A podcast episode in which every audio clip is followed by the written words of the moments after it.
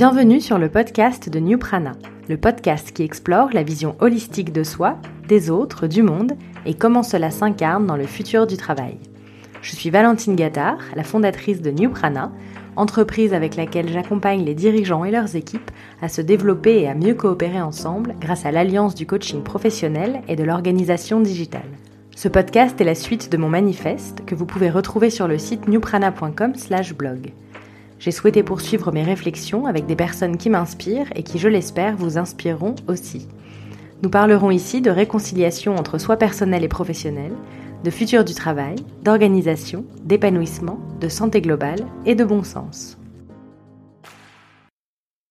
Cet épisode est un peu particulier. C'est à la fois un épisode hors série et l'annonce de la prochaine saison qui démarrera début 2023.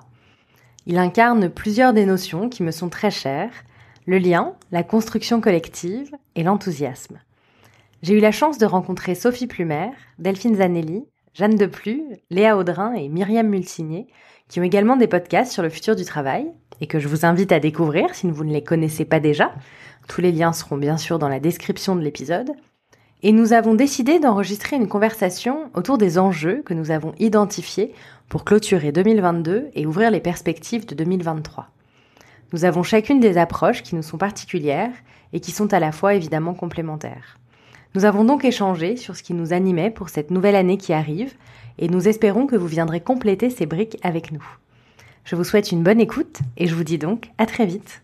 Bonjour Bonjour tout le monde Bonjour Bonjour à toutes Bonjour Bienvenue, je suis Delphine du podcast L'entreprise de demain. Je suis Valentine du podcast New Prana. Je suis Sophie du podcast Chef. Et moi Myriam qui avec Caroline Delage co-anime Conversation inattendue. Et moi je suis Léa, l'hôte du podcast Le Tilt. Moi c'est Jeanne du podcast TAF. Je suis ravie de vous retrouver toutes. On avait envie ça tombe bien. de vous proposer un bilan 2022, chacune avec nos regards. On a, on a chacune rencontré beaucoup d'invités cette année, été euh, voilà témoin de beaucoup d'échanges, de beaucoup de partages. On avait envie d'en faire la synthèse pour vous proposer notre lecture de 2022 et des enjeux de 2023 sur les thématiques de futur du travail. Du coup, je vous propose d'ouvrir par une question. Selon vous, qu'est-ce qui s'est joué cette année? Quels ont été les sujets les plus prégnants, parfois aussi les plus stressants, ou ceux qui ont posé un peu des casse-têtes à, nos invités ou à nos auditeurs? Moi, mes invités, ils m'ont beaucoup parlé euh, de comment ils allaient fonctionner en télétravail, en mode hybride, aussi ce qui avait changé finalement entre euh, avant le Covid, pendant le Covid et maintenant après le Covid. Et un des thèmes qui est le plus revenu, c'est euh, la transparence, les modes de fonctionnement transparents et la circulation de l'information. Comment on fait quand on a des équipes qui sont euh, à moitié à distance, à moitié en présentiel, et des mentalités aussi qui ont changé. Et en fait, le sujet de la transparence est vraiment euh, revenu euh, tout le temps. Et, euh, et j'ai participé il y a pas très longtemps à une euh, conférence sur le bureau en 2040. Là aussi, le sujet de la transparence est arrivé, pas tant dans les modes de fonctionnement, mais plutôt avec le Web 3 en disant de toute façon c'est aussi une tendance de fond qui est aussi drivée par la technologie. Voilà, moi si j'avais une notion que je retiens sur 2022, c'est le sujet de la transparence. Moi, j'aime bien t'entendre parler de transparence, Sophie, parce que, euh, alors, évidemment, le Web 3, la techno nous y amène, mais moi, ce que je trouve assez incroyable dans cette année 2022, qui est que, effectivement, c'est la première fois où on a intégré le fait que nous allions avancer dans l'incertitude, dans l'inconnu, euh, à tous les échelles de l'entreprise. Moi, je m'intéresse particulièrement aux dirigeants et aux dirigeantes. Et en fait, euh, cette transparence, elle, elle a d'abord euh, traversé euh, ces dirigeants et ces dirigeantes qui ont émis, en tout cas moi dans notre podcast euh, Conversation inattendue, peut-être la première fois de façon assez euh, intense, la vulnérabilité qui les habite, qui est une forme de transparence, c'est-à-dire en fait euh, euh, oser se regarder avec euh, le plus de transparence possible pour pouvoir déposer à l'autre, aux autres, et même dans des podcasts, à quel point cette euh, inconnue, cette incertitude nous amène tous, et lorsque les dirigeants le disent, c'est qu'ils ouvrent cette voie, à cette vulnérabilité qui nous traverse et qui en fait est une véritable force. Je vais, je vais rebondir sur euh, sur la, la, transparence et la vulnérabilité parce que ça fait le pont avec euh, le, le, sujet qui me porte, qui est celui euh, de, de l'engagement et de la du côté collectif, la force du collectif justement pour s'engager dans une société en transformation qui qui traverse de nombreuses crises et qui vient interroger euh, la qualité de nos liens et justement ce qu'on fait ensemble, au nom de quoi on le fait, au nom de quoi on agit, au nom de quoi on œuvre, et à quel point la résonance est importante. Les gens avec qui, dont on s'entoure, les gens avec qui on travaille, les ponts qu'on tisse les uns entre les autres, les uns avec les autres. Pour moi, ça, ça va aussi de pair mmh. euh, avec, avec ça. Et eh ouais, la qualité du lien. Mmh. Et, et, ce que vous soulignez, en fait, pour moi, c'est les clés des nouveaux modes de leadership, puisque ce que j'ai beaucoup vu émerger, j'ai eu beaucoup de questionnements. Après, j'ai cherché aussi volontairement à avoir des invités qui se contredisent pour aller approfondir ce questionnement. Vous parliez de, de vulnérabilité, euh, du fait de pas savoir en fait, donc de se dire que c'est complexe et qu'on ne peut pas savoir, accepter de dire qu'on ne sait pas, tout en ayant euh, en ayant des enjeux euh, des enjeux de collectif fort. Et donc, ce que j'ai vu beaucoup émerger, c'est c'est qu'on a beaucoup pointé du doigt les nouvelles générations. D'ailleurs, on l'appelait génération Speak Up dans un des épisodes. C'est qu'en fait, c'est une génération qui porte la voix de toutes les générations. Et qu'en fait, c'est une transformation beaucoup plus profonde et qui touche toutes les générations. C'est ce que tu voulais dire, et c'est ça qui est intéressant, c'est que les attendus de cette génération euh, croisent les attendus de tout le monde. Oui, complètement. Juste pour bien comprendre, tu parles de quelle euh, génération, Delphine? Tu parles de celle qui va arriver là sur le marché du travail ou celle qui est déjà sur Je le marché du travail Je parle de celle qui est déjà sur le marché du travail. D'accord. Celle qui est déjà, dont, dont, on constate les besoins réels, parce mhm. que celle qui n'est pas encore arrivée, on, on suppose, mais ils ne mhm. sont pas encore confrontés à la réalité du travail. Donc on les voit pas en situation dans l'entreprise et on ne perçoit pas encore leur demande une fois dans l'entreprise. Ce qui m'avait marqué à la soirée des auditeurs de l'entreprise de demain, c'est qu'on parlait de ces nouvelles générations et j'avais bien aimé ce qu'avait dit Claire Bonenfant, elle posait la question en disant je suis pas sûre que c'est une histoire vraiment de génération, en tout cas d'âge, mais euh, aussi d'état d'esprit et euh, de modernité des états d'esprit. Euh, je pense que quelqu'un qui a 65 ans a aussi envie de transparence, de vulnérabilité, de flexibilité, voilà. Et et, et peut-être que quelqu'un qui a au contraire 24, 25 ans, lui, le télétravail ça lui plaît pas du tout parce qu'il a besoin d'être dans un cadre, il a besoin d'être drivé, peut-être avec un chef ou une chef qui lui dit quoi faire etc. Donc c'est pas tant l'âge ou le, le, moment où tu rentres dans le monde du travail, c'est plutôt l'état d'esprit dans lequel tu es. Complètement. Mais d'ailleurs, est-ce que c'est générationnel les attentes sur euh, les temps de travail qui évoluent, euh, Jeanne? Ce que tu dis, euh, c'est très juste sur toutes les questions. Quand on parle des attentes, je pense qu'on parle des attentes de des attentes nouvelles qui sont plutôt liées au contexte, euh, ou alors c'est même pas des attentes nouvelles ou de génération, c'est plutôt des attentes qui s'expriment aujourd'hui, mais qui était déjà euh, certainement euh, refoulé, mais déjà bien là. Et euh, c'est vrai que moi, cette année, je me suis intéressée au rapport au temps de travail dans les entreprises et au rythme de travail puisque pour moi 2022 ça a été une année un petit peu où après avoir questionné le lieu et avoir eu un lieu bah, qui devient multi, plus flexible, etc. avec le télétravail, la période Covid, etc. Ça nous a amené cette situation à questionner aussi le temps et les horaires de travail, la flexibilité du temps de travail et le fait de pouvoir peut-être euh, adapter les rythmes de travail en fonction euh, des attentes euh, des gens pour rechercher un meilleur équilibre vie pro, vie perso notamment. Les gens que j'ai rencontrés cette année qui sont passés à un modèle différent de rythme de travail ou qui ont re-questionné les rythmes de travail dans leur entreprise, ce que je retiens, c'est que tous, ils en ont découvert beaucoup plus. C'est-à-dire qu'ils ont remis en cause, par exemple, des entreprises qui sont passées à la semaine de quatre jours. Alors ça, la plupart du temps, ça a marché. Ils ont des bons résultats sur la performance, sur la santé mentale des entreprises, mais bien plus que ça, en fait, ça les a amenés vraiment à repenser le travail dans son ensemble, puisque le temps devient, notre rapport au temps devient très différent, il est beaucoup, il est raccourci, donc il devient plus précieux et on re-questionne en fait la manière dont on travaille en équipe et dans l'entreprise et ça c'est euh, pour moi euh, bah, source d'un grand espoir et d'une accélération aussi sur euh, bah, comment on va transformer l'entreprise. Ce que j'avais trouvé super intéressant dans ton podcast TAF et justement ta série sur la semaine des quatre jours, c'est ces dirigeants qui expliquent que ce qui les a animés dans ce choix, qui venaient d'eux et non pas des collaborateurs dans un premier temps, c'était véritablement d'inverser en fait euh, les priorités de l'entreprise qui ne sont plus le profil chiffre d'affaires, c'est-à-dire plus des données chiffrées, mais des données qualitatives et notamment le bien-être en disant je change mon mindset, moi dirigeant, je décide de changer mon mindset à partir de euh, l'année prochaine, ce qui va euh, mobiliser en fait nos actions, la stratégie et la vision de l'entreprise, c'est votre bien-être. Et je considère que le bien-être passe par ce temps que l'on retrouve, qui nous permet effectivement de pouvoir récupérer de la distance, récupérer de la qualité, récupérer du temps pour soi, pour que du coup ce que l'on donne à l'entreprise soit optimum. Et je trouve que c'est euh, magnifique. Je suis super euh, d'accord avec toi, Myriam, et euh, ça fait un super lien avec moi. Un, un élément qui m'a vraiment beaucoup interpellée euh, cette année sur le podcast, c'est la place du corps dans finalement notre quotidien professionnel, qui est plus que lié au bien-être au travail, il est vraiment central. Vraiment, le tilt que j'ai eu cette année, c'est en fait nous ne sommes pas de purs esprits et on a un corps et on l'emmène chaque jour avec nous euh, ben, en entreprise ou au travail.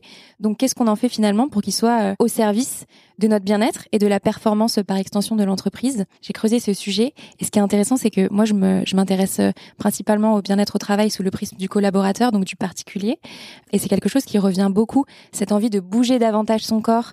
On le voit aussi avec le l'envie d'aller vers des métiers plus artisanaux, etc. Le mouvement. Ouais, exactement. Et la réflexion qui vient avec tout ça, c'est en fait quand on, on bouge plus, il y a plus de circulation du sang, il y a plus d'énergie qui circule. Donc on peut imaginer, tu parlais de, de données euh, qualitatives plus que quantitatives, on peut imaginer qu'il y a plus de circulation d'informations, d'idées, que l'innovation elle est encore plus favorisée quand l'entreprise elle-même met en place des choses pour qu'il y ait du mouvement dans son entreprise, quoi. J'avais euh, fait un podcast euh, sur Chef, un épisode sur Chef avec Malika Azayes, qui est une coach et qui fait plein d'autres choses à côté, et justement sur cette notion de mouvement. Et elle avait eu cette phrase que j'avais beaucoup aimée, que je vous livre, qui est le premier mouvement, c'est la respiration. Et tout commence par là, en fait, à partir du moment où on prend conscience qu'on respire et où on pose son intention dessus. Enfin, généralement, la respiration, du coup, elle ralentit. On prend conscience, on prend plus conscience de comment on va, de ce qui nous entoure, des bruits, de notre corps, de ce qui se passe dans notre tête, etc. Je suis complètement d'accord parce que euh, je parlais des, liens et en fait il y a aussi le lien à soi, la façon dont on va prendre soin de soi, donc on va aussi prendre soin des autres, prendre soin de la société et donc de la communauté, comme j'en parlais tout à l'heure. Et, et tu parlais aussi, Jeanne, de, de des nouvelles, ce qu'on redéfinit. Donc, on est vraiment dans une phase où on redéfinit énormément de choses. On redéfinit aussi ce qu'est le travail, ce qu'est le succès, ce qu'est l'ambition. Nos critères sont en train de changer complètement. Et on voit, il y a vraiment une émergence bon, depuis longtemps. Et vous savez, moi, je parle aussi beaucoup de la médecine complémentaire euh, dans, dans ce que je produis euh, et dans avec mes les, invités, les gens avec qui j'échange. L'émergence de, des métiers du dans le soin et de l'accompagnement aussi. Il y a beaucoup de choses qu'on fait euh, ici euh, aussi. Il y a, c'est aussi autour de ça, autour de euh, la façon dont on se considère, dont on considère les autres, et donc aussi, bah forcément, on en revient aussi à la planète, puisque tout ça, c'est c'est la, c'est le même sujet de, de fond. Et d'ailleurs, il y a des parallèles avec le Web 3 dont tu parlais sur la façon dont tout ça va s'organiser. S'écouter l'art de s'écouter, qui ouvre en fait un champ aussi puissant pour soi que pour les autres, puisque quand justement je partage avec tous ces dirigeants sur cette notion du prendre soin et qu'on leur pose la question avec Caroline de mais qui prend soin de vous? Ils sont en quasi euh, à quasi à l'unanimité à nous dire bah mes collaborateurs. Et ils prennent conscience en fait que ce prendre soin euh, fait partie de l'équation de l'entreprise et que si un dirigeant accepte de prendre soin de lui alors il ouvre très très largement la capacité qu'il a à prendre soin de ses équipes. Et des équipes qui savent prendre soin d'elles, c'est des équipes qui savent prendre soin de leurs clients, de leurs partenaires euh, et de tout l'écosystème dans lequel ils sont. Donc, euh, je dis pas que c'est le monde merveilleux, mais on n'en est pas loin. Non, mais l'idée c'est que ça commence par soi, et je pense que ça c'est une des clés du travail sur le leadership, c'est de commencer par être très au clair, à pas vouloir rentrer dans des catégories, des modes, etc., des tendances. Encore une fois, à vouloir mettre des étiquettes pour se rassurer, mais plutôt être assez au clair avec qui on veut être en tant que leader, qui on est, qu'est-ce qui nous anime, qu'est-ce qui nous donne de l'énergie, de quelle façon on a envie de travailler. Et c'est vrai qu'on voit, Jeanne, euh, les initiatives sur le temps de travail, elles sont muées beaucoup par des, des envies, voilà, de, de dirigeants, de, diriger d'une autre manière. Enfin, pour 2023, s'il y a une chose à faire, et là, ben, on vous parle pendant euh, la période où vous avez peut-être un petit temps de pause, c'est de vous poser et de vous poser la question de quel leader vous voulez être au quotidien et euh, tu parlais du corps, tu parlais de l'esprit. Et en fait, on parle souvent de tête, cœur, corps. Donc c'est avec la tête, avec le corps, avec le cœur, alors sans forcément se poser des questions trop compliquées, mais au moins aller observer en 2022 tout ce qui vous a donné de l'énergie. Faites une liste, tout ce qui vous a animé, tout ce qui vous a fait vibrer. Alors euh, ça peut être le deal client, mais c'est peut-être aussi la, la, la, la, fois où vous êtes allé discuter avec une équipe, où vous avez pris le temps d'échanger avec des collaborateurs, où vous avez pris le temps de rencontrer un partenaire. Vous avez arrêté le temps aussi pour faire ça. C'est peut-être ça qui vous a fait vibrer. D'ailleurs, c'est intéressant parce que euh, Laurent Laclergerie t'a interviewé sur les quatre jours, Jeanne disait qu'en fait, euh, bah, il bossait quatre jours, mais que le cinquième jour, il allait partager ça. Donc on voit bien qu'en fait, ce qui l'énergie, c'est de partager ça. Et si sur ton cinquième jour, on a une injonction à prendre du temps pour soi, mais en fait, c'est surtout identifier ce qui vous donne de l'énergie. Ce qui vous donne de l'énergie, c'est si c'est d'agir, agissez. Mais soyez très au clair avec ça pour essayer de comprendre qui on veut être, quel impact on veut avoir sur nos équipes. Et, d'ailleurs, ce que je dis, euh, je parle de leader, hein, c'est valable qu'on soit collaborateur, qu'on soit manager. Moi, j'aime bien dire qu'on est le chef de sa vie. Et c'est exactement ça. Tu as raison, Sophie. Jeanne, les personnes que tu as interviewées sur euh, TAF, sur euh, la semaine de quatre jours, qu'est-ce que ça leur apporte d'avoir un peu réduit leur temps de travail et, enfin, tu vois, de quoi ils, en ressortent plus riches? Généralement, les entreprises qui sont passées aux quatre jours font un suivi de ce changement, côté performance et côté santé mentale. Ce qu'il en ressort au global, et c'est notamment euh, la conversation de Laurent de la Clergerie dont tu parlais, qui est assez édifiante, c'est que euh, ça peut marcher sur tous les métiers ou presque, puisqu'a priori LDLC est une entreprise qui a des métiers à la fois de logistique, euh, des métiers de vente client, support, tech. Donc, donc du coup, on voit qu'avec une variété de métiers, en fait, ça peut marcher.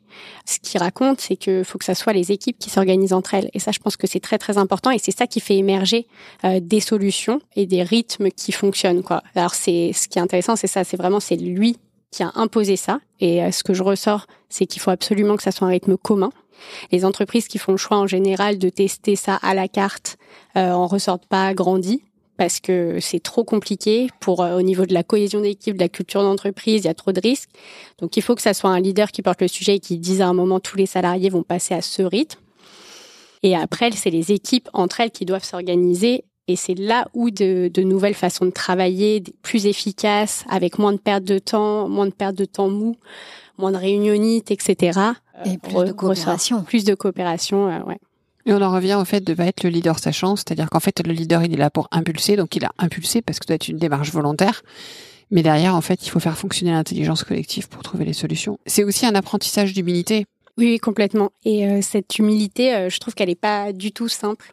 Quand, quand j'observe aussi et que je discute avec des, des gens ou que j'observe des, des, dirigeants, euh, je pense que c'est un vrai, vrai exercice de se montrer vulnérable. Mmh. Euh, c'est pas du tout dans notre nature dans la nature d'un dirigeant et dans la posture d'un manager ou d'un dirigeant de se montrer vulnérable.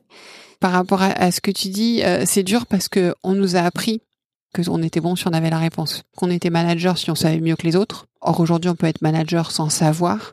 Donc c'est quand même, hum, je veux dire, c'est des années euh, de culture à faire évoluer qui sont pas faciles. Et je pense que pour ça, il faut aussi avoir un environnement qui nous permet de nous sentir vulnérables. C'est là où on attend du dirigeant, mais aussi des équipes, et vice versa. Parce que euh, un dirigeant peut se sentir vulnérable si sent que ses équipes sont prêtes à ça aussi. Et à l'inverse, plus il va se montrer vulnérable, plus ses équipes vont accepter de se montrer vulnérables aussi et de dire quand elles savent pas. Donc c'est vertueux on a une responsabilité collective dans le fait d'être en sécurité pour le faire. Mmh, complètement. Et le fait aussi, dont on parle quand même beaucoup, de, considérer les, collaborateurs comme des adultes responsables, ça participe de ça, parce qu'en fait, on est tous ensemble, on est tous engagés, on est tous responsables, chefs de, nos vies et de, et de ce qu'on fait. Et le fait de, partager cette vulnérabilité, ça, quelque part, ça nous met aussi, en fait, bah, sur le même niveau. Il y a, ok, il y a des hiérarchies différentes potentiellement, mais il y a surtout des compétences différentes, des talents différents, et c'est en regroupant tout ça qu'en fait on fait émerger quelque chose qui a du sens. Mm. Euh, donc pour moi ça, ça va tout ça et ce lien de confiance et ce, ce lien tout simplement de la résonance dont je parlais, ça participe de ça.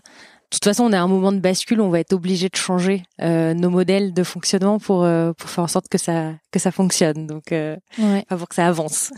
Moi, tout ce que ça m'évoque, ça, en fait, c'est pour faire pour faire son travail, pour faire bien son travail, pour mieux faire.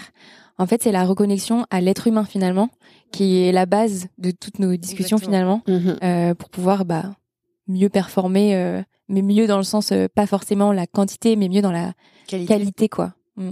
Et d'abord soi, se connecter à soi Et pour ça, ça suppose de se poser la question de ses besoins, ces besoins qui sont euh, en évolution aussi permanente, en mouvement, euh, et de pouvoir les déposer. Euh, et vraiment dans cette posture, effectivement, comme tu le disais, Valentine, de responsabilisation et de responsabilité qui suppose que même s'il y a des hiérarchies dans l'entreprise, nous sommes dans une forme d'égalité humaine qui nous permet de pouvoir déposer euh, à la fois nos forces et nos vulnérabilités, mais quand on dépose nos vulnérabilités, c'est une autre façon aussi de donner à l'autre de la force, oui. non pas pour vous atteindre, mais pour euh, vous apporter ce que vous n'avez peut-être pas à ce moment-là, et qui va lui permettre peut-être d'exprimer quelque chose que vous ne sachiez, que vous ne saviez pas, que vous ne connaissiez pas de lui ou d'elle. Et ça, c'est très très puissant. Et toi, Léa, je suis curieuse qui accompagne euh, des individus, des particuliers, des collaborateurs. Comment ils voient l'avenir aussi, de quoi mhm. ils ont envie et peut-être de quoi ils ont peur? Alors c'est une super question. Alors moi j'accompagne effectivement euh, des particuliers et des collaborateurs à se réinventer professionnellement ou à évoluer professionnellement sous le prisme euh, du futur du travail. Donc essayer de comprendre euh, toutes ces nouvelles opportunités qui s'offrent à eux pour aller chercher des opportunités professionnelles où ils vont se sentir bien, utiles, etc. Et en fait je me suis rendu compte que en leur partageant toutes les initiatives qu'on creuse toutes dans nos podcasts pour leur donner une ouverture d'esprit sur ce dans quoi il ou elle pourrait se réinventer. Il y a une espèce de crispation de quel modèle choisir. Est-ce que c'est pas un peu bancal? Est-ce que c'est pas un peu euh, euh, quelque chose de caché pour finalement travailler plus ou travailler différemment dans un modèle où on sera pas forcément épanoui? Donc euh, là, tout ce qu'on partage ensemble, c'est, enfin, vraiment, on creuse du côté des entreprises tout ce qui pourrait être des leviers de bien-être et de performance.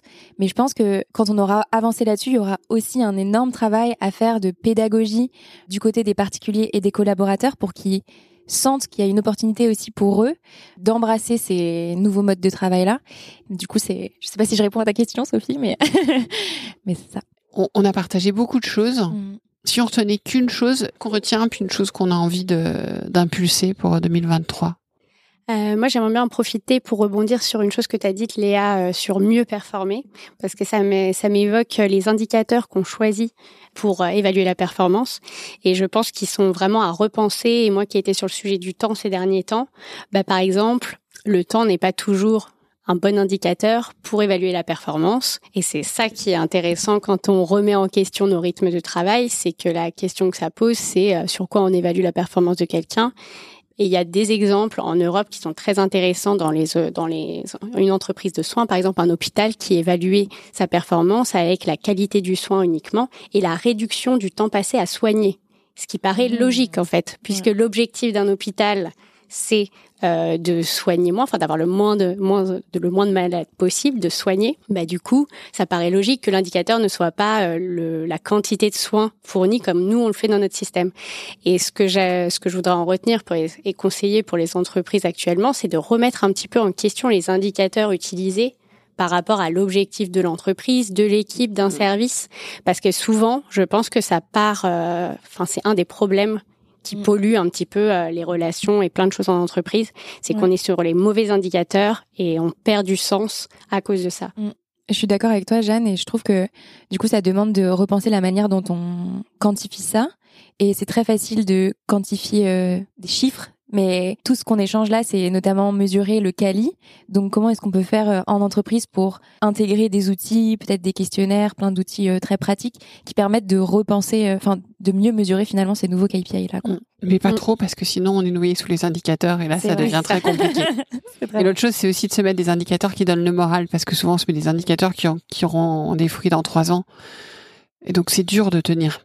Alors moi, il y a une, une femme que euh, j'ai eu la chance d'interviewer avec Caroline, qui est Lubna Xibi, qui a cofondé Meet My Mama, et qui dit que dans ses indicateurs de fin d'année, elle parle de l'amour. Et elle dit en fait donner de l'amour et recevoir de l'amour. Chacun a sa façon de donner de l'amour et en recevoir, mais elle considère que c'est un indicateur qui n'est pas quantifié, mais qui est exprimé et que quelqu'un qui n'est pas en capacité d'exprimer soit le fait qu'il en a reçu ou qu'il en a donné, pour elle, c'est un signal de mise en mouvement pour que l'entreprise se mette en mouvement pour aider cette personne à en recevoir puis à en donner. Et je trouve que c'est magnifique. Et, et, et, ça marche. C'est au-delà de la très très belle idée euh, de la générosité et de ce qui peut nous faire briller dans les yeux. Ça marche. Comme elle dit, euh, nous donnons de l'amour à nos clients. Nous n'avons jamais fait un seul démarchage de clients ils sont tous venus à nous. Peut-être pour aller euh, dans le sens de ce que tu dis. J'aime bien le mot amour. Moi, le, mot euh, avec lequel j'ai envie de d'attaquer, de finir 2022 et d'attaquer 2023, c'est le mot rêve. J'ai euh, interviewé Xavier Courboulex qui sera un de mes premiers invités de 2023 et on a parlé de cette notion de rêve. Xavier, c'est un directeur financier et avec lui j'ai parlé de l'argent. Et lui m'a dit pour moi l'argent n'est qu'une énergie au service de rêve. Et lui il choisit les entreprises pour lesquelles il travaille à la dimension du rêve du dirigeant. Enfin une question que j'aimerais poser aux, aux, personnes qui nous écoutent qui est quel est votre rêve? Et est-ce que vous le communiquez euh, régulièrement de manière claire et qui donne envie à vos équipes Tant que vous voyez pas les étoiles dans leurs yeux, je pense qu'il faut continuer à creuser ce rêve et à, l'embellir et à, le travailler. Mmh. Dans, dans la lignée euh, du, du de l'amour et, du rêve, c'est vrai que j'aimerais bien euh, aussi euh, partager une note d'optimisme et de, de, de, de, choses assez grandes. En fait, j'ai l'impression que justement on se on se réunit tous, on est tous portés par des convictions vraiment profondes, par une envie de changer les choses, de changer tout ce qu'on nous a inculqué depuis depuis des années, voire des millénaires sur beaucoup de sujets, et que en fait on, on est à un moment donné. De toute façon, on est à un moment de bascule. Soit ça, en vrai, soit ça va s'effondrer. C'est pas très soit il va se passer quelque chose de grandiose. Et, euh, j'ai envie qu'on se permette, qu'on se donne la liberté de penser et de rêver, d'imaginer quelque chose de grandiose. Quand je vois le tout euh, ce qu'il y a entre nous, ce qu'il y a dans les équipes qu'on voit, qu'on accompagne, dans les personnes qu'on rencontre, on est tous portés par quelque chose de, de, de brillantissime, de, de, de, grand, vraiment. Et c'est, c'est ça qui me, qui me vient après avoir euh, après cette, cette conversation euh, qui, euh, qui est très enthousiasmante. Génial. Alors, pour continuer ce tour de table sur le mot avec lequel j'aimerais clôturer cette année et surtout impulser euh, la prochaine, en 2023. Euh, j'ai reçu euh, Saverio Tomasella, qui sera un de mes premiers épisodes de 2023. Et ensemble, on a parlé de sensibilité et de la place des émotions en entreprise. Et je pense qu'il y a une grande richesse à aller chercher la sensibilité des gens et à redonner la part belle aux émotions dans une entreprise. Donc, ce serait un petit peu l'impulsion pour moi à donner pour démarrer la prochaine année Moi, c'est, euh, je complète un petit peu ce que tu disais, euh, Valentine, mais je pense que les entreprises, l'entreprise doit être euh, audacieuse et que ça doit devenir la norme en fait, mmh. l'audace en entreprise pour transformer. Sinon, ben, on transforme pas. On fait des petits, on fait des petits changements. Euh, des bouts de ficelle, on essaye, on essaye, mais sans grande décision et sans audace, il y a peu de transformations qui, qui vont se faire. Donc, ce serait ça pour 2023. Soyez audacieux. Alors Jeanne, tu m'as volé mon mot. Ah non, c'est alors sois encore plus audacieuse. C'était c'était même pour moi même le mot de 2022, donc c'est un mot un mot important. Pour moi, le mot suivant, ça va aussi regrouper un peu ce que vous avez dit, c'est l'optimisme responsable. D'ailleurs, j'en fais la thématique de la prochaine soirée des auditeurs et des auditrices parce que on a besoin d'audace et l'audace, elle fonctionne avec de l'optimisme. Je m'y responsable dans le sens où, euh, voilà, c'est pas la question de l'optimisme BA. Euh, souvent, les entrepreneurs parlent d'optimisme de but et de pessimisme de chemin. C'est un peu l'idée. Sans optimisme, effectivement, aujourd'hui, on a deux façons de voir les choses. Soit on baisse les bras, soit on y va. Et la dernière chose que je dirais, c'est que dans cette réflexion, n'adopter aucun modèle, ne croyez aucun modèle. Récemment, quelqu'un m'a demandé si euh, les entreprises qui avaient tel type de management c'était mieux que d'autres, et je dis bah en fait on pourrait penser que, et puis je viens d'apprendre euh, sur une entreprise qui avait un management très ouvert qu'en fait il y a des pratiques managériales affreuses derrière. Surtout, ne vous laissez pas voilà impressionner par des choses qui paraissent fantastiques dans d'autres entreprises. En, en fait, il y a des réalités complexes, il n'y a pas de modèle idéal. Donc encore une fois, avancez avec optimisme, avancez avec vos équipes, avancez avec ceux qui ont envie d'avancer avec vous sans vous voilà, sans vous culpabiliser, sans devoir tout savoir. Merci. Un futur invité qui m'a dit euh, surtout n'oublions pas que tout cela n'est pas très sérieux. Et donc amusons-nous. Bah Exactement, c'est la super conclusion. Merci. Et puis d'ailleurs, puisque on est en pleine période de fête, et eh ben amusez-vous bien, profitez, fêtez, mangez bien, mangez, souriez, souriez, votre vie perso, des proches. Voilà. Et puis une pause, des temps de pause. Exactement. Et comme je disais récemment, en fait, euh, euh, c'est toujours le moment de remercier les années passées, puisque finalement on en est là que parce que on a vécu les années passées avec ce qu'elles ont eu de bien et ce qu'elles ont eu de moins bien. Donc célébrez tout ça et puis à bientôt. À bientôt. À bientôt. Merci à chacune. Merci. C'était très chouette.